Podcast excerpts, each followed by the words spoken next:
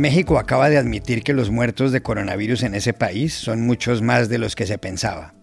Con ese dato podría sobrepasar al Brasil y quedar de segundo en el mundo detrás de Estados Unidos en víctimas mortales. ¿Por qué solo ahora se sabe esto? Hablamos en la capital mexicana con el analista de datos Mario Romero Zavala. En Chile, Sebastián Piñera le ha pedido al Congreso que postergue las elecciones de abril, donde está previsto que se vote por los delegados que deben redactar la nueva Constitución.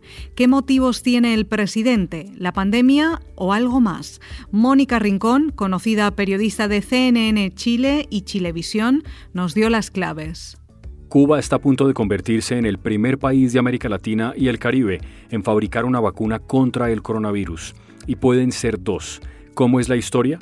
¿Qué explica que un país tan pobre consiga algo así? Contactamos a Lorena Cantó, corresponsal jefe en La Habana de la agencia EFE.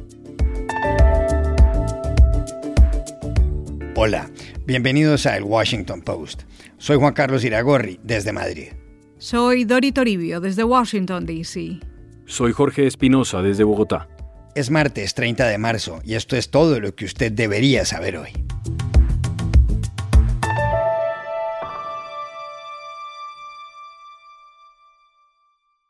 El sábado, el gobierno de México admitió algo que generó gran inquietud. En un informe titulado Exceso de mortalidad, reconoció que desde que empezó la pandemia del coronavirus en marzo de 2020 y hasta la semana que terminó el pasado 14 de febrero, hubo un excedente de 417 mil muertos. ¿Qué significa eso? que, como es lógico, el número de fallecimientos que se esperaba para ese periodo era similar al del periodo comprendido entre marzo de 2019 y marzo de 2020. Sin embargo, hubo 417.000 más y, según los expertos, el 70% de esas muertes pueden estar asociadas al coronavirus. Con esa información, varios medios de prensa afirmaron desde el sábado que las estadísticas de fallecimientos por la pandemia que había venido publicando el gobierno dejaron por fuera más de 294 mil muertes, lo cual lleva a una conclusión dramática, Iragorri. Así es, Espinosa, porque mire, si se computan las nuevas cifras, en México puede haber habido más muertos de coronavirus que en el Brasil, que con 312 mil es el segundo en víctimas mortales detrás de Estados Unidos. Pero ¿qué tan sorprendente es el informe que publicó el sábado el Ministerio de Salud? Consultamos en Ciudad de México al analista de datos Mario Romero Zavala, que ha seguido el asunto minuto a minuto. Bueno, en realidad no es algo que se esté conociendo hasta ahorita. Eh, nosotros en mayo de 2020 hicimos un análisis del exceso de mortalidad que publicamos en la revista Nexos. Este fue solamente para la Ciudad de México pero desde ese momento sabíamos que el exceso de mortalidad en la ciudad era cuatro veces eh, los deseos confirmados que se tenían para ese periodo. Eh, posteriormente, incluso la propia Secretaría de Salud en julio de ese mismo año, del año pasado, eh, publicó su propio estudio de exceso de mortalidad y desde entonces pues, se ha conocido con datos oficiales que el exceso de mortalidad en México es muy superior a los deseos confirmados que COVID. Eh, estos datos de la Secretaría de Salud los han venido actualizando periódicamente. Eh, la actualización anterior era con datos hasta finales de 2020, ese se publicó hace un poco más de un mes, y la que publican este fin de semana es con datos hasta el 14 de febrero. Eh, entonces, la verdad es que pues la información nueva es en el sentido de que hay datos actualizados, pero de que en México existe un subregistro inmenso eh, de los eh, fallecimientos por la pandemia no es en realidad una información eh, nueva. También le preguntamos a Mario Romero Zavala por qué el gobierno mexicano no ha reportado con rapidez el número de muertos que ha habido. Creo que el tema de México más bien ha sido que sus reportes de mortalidad han sido esporádicos y son hechos a discreción de la autoridad. Eh, podemos comparar, por ejemplo, con el caso de Perú, eh, otro país que tiene un subregistro de decesos confirmados eh, bastante grande. Sin embargo, publican una base de datos de mortalidad a nivel municipal para todo el país todos los días. México hubiera podido hacer lo mismo, todavía podría hacer lo mismo, actualizando una base de datos de mortalidad ah, diariamente. Y creo que este ejercicio eh, permitiría a los medios y a todo el público en realidad conocer el saldo total de la pandemia eh, en lugar de simplemente un número como es el de muertes confirmadas que tiene un subregistro conocido.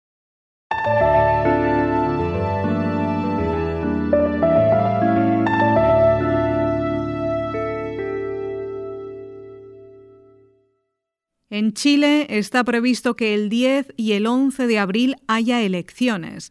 La idea es que en esos días los ciudadanos escojan no solo a sus autoridades municipales y a los gobernadores, sino también a los 155 integrantes de la Convención que se encargarán de redactar la nueva Constitución.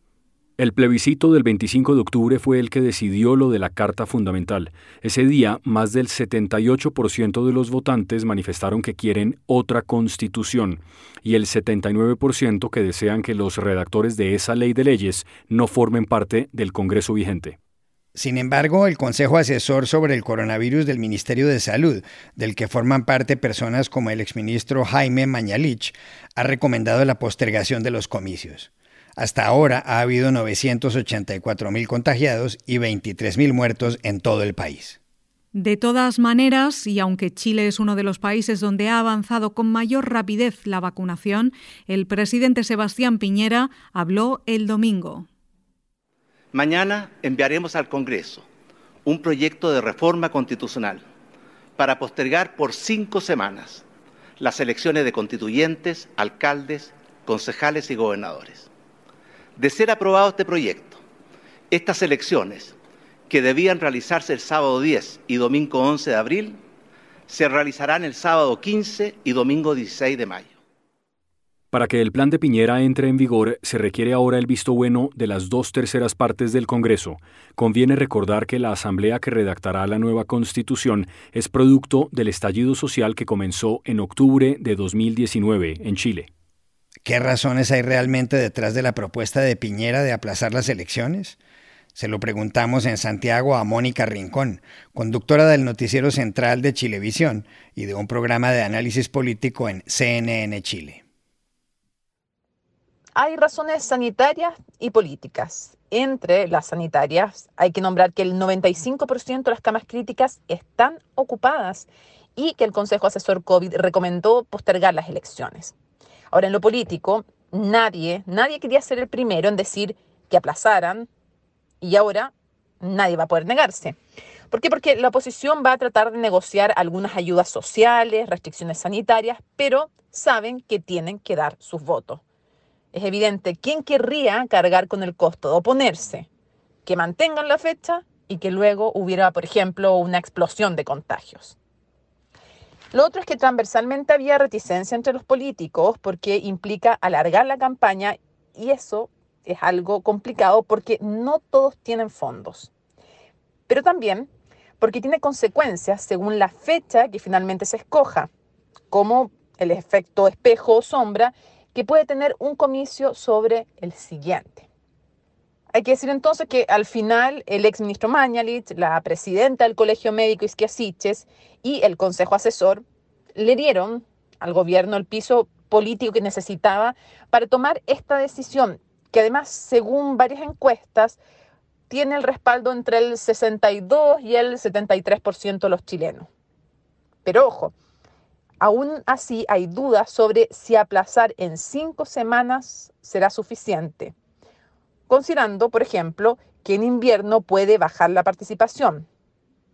No hay que ser magos en todo caso para saber que ante cualquier inconveniente la oposición va a reforzar los actuales cuestionamientos al manejo sanitario del presidente Piñera, indicando que sus fallas causaron el retraso de las elecciones.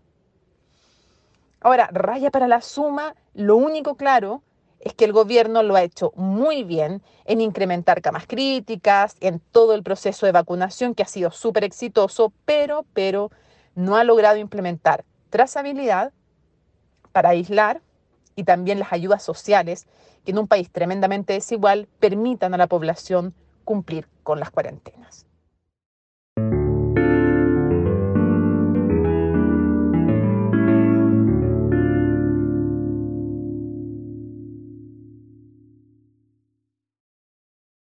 Cuba puede estar a punto de convertirse en el primer país de América Latina y el Caribe que produce una vacuna contra el coronavirus, incluso dos, y hay otras cuyo proceso de elaboración sigue su marcha. Desde principios de marzo, uno de esos proyectos de vacuna, llamado Soberana 2, ha entrado en la tercera fase.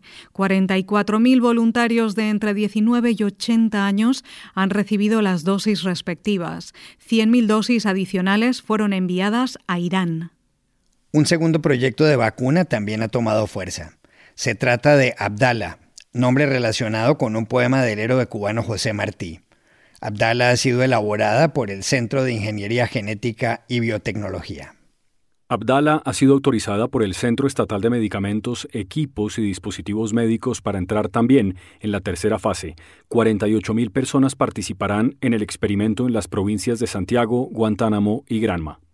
En Cuba, con más de 11 millones de habitantes, ha habido 65.000 casos de coronavirus, según datos recientes.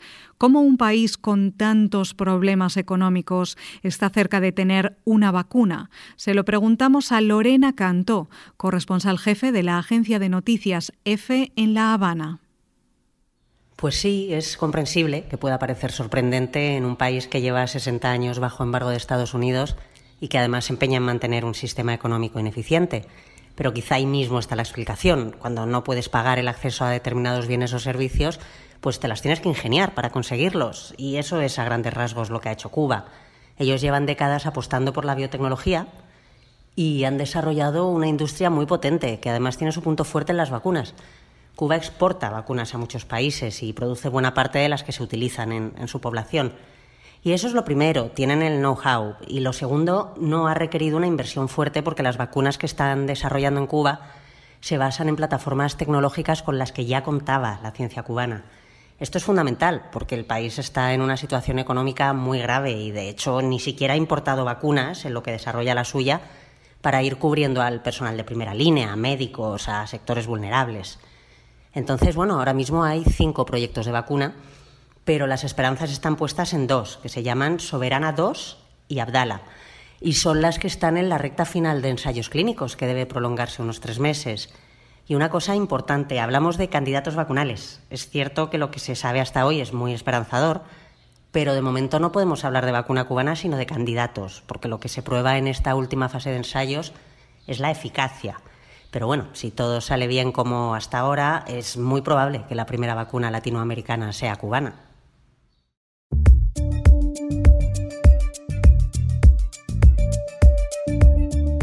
Y estas son otras cosas que usted también debería saber hoy. En el Brasil, el presidente Jair Bolsonaro ha remodelado su gabinete con cambios en seis carteras. Uno tiene que ver con la de Relaciones Exteriores, a la que renunció Ernesto Araujo, criticado por la gestión frente a la pandemia. Será reemplazado por Carlos Alberto Franco.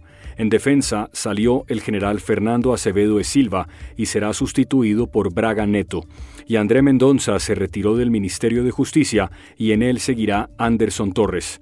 También hubo modificaciones en la Fiscalía, la Jefatura de Gabinete y la Secretaría de Gobierno. El presidente de Estados Unidos, Joe Biden, anunció ayer que el 90% de los adultos de este país tendrán acceso a la vacuna dentro de tres semanas, es decir, para el 19 de abril.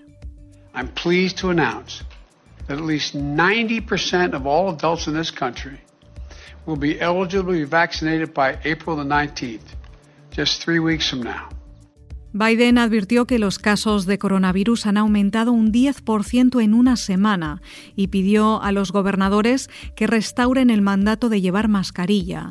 Por otro lado, la directora del Centro para el Control y la Prevención de Enfermedades, Rochelle Walensky, mostró gran preocupación voy a hacer una reflexión sobre la sensación constante que tengo de una catástrofe inminente. Hay mucho potencial en el momento en el que estamos y muchas razones para tener esperanza, pero ahora mismo estoy asustada, dijo con voz entrecortada. And I'm going to reflect on the recurring feeling I have of impending doom. We have so much to look forward to, so much promise and potential of where we are, and so much reason for hope. El tráfico en el canal de Suez se reanudó en la noche del lunes después de que varios remolcadores desencallaron el megabuque Ever Given, que llevaba casi una semana atravesado en la vía por donde pasa el 12% del comercio marítimo del mundo. La compañía holandesa Boskalis participó junto a la autoridad del canal en la operación de rescate de la embarcación de bandera panameña. El presidente de Egipto, Abdel Fattah al-Sisi, aplaudió el fin de la crisis. Cientos de barcos que estaban a la espera celebraron la noticia con estos toques de bocina.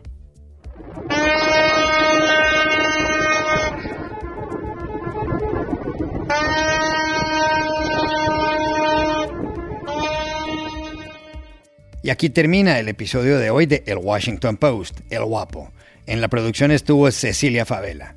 Por favor, cuídense mucho y pueden suscribirse a nuestro podcast en nuestro sitio web, elwashingtonpost.com, seguirnos en nuestra cuenta de Twitter, arroba y también nos encontrarán en Facebook buscando el Post Podcast. Chao, hasta mañana.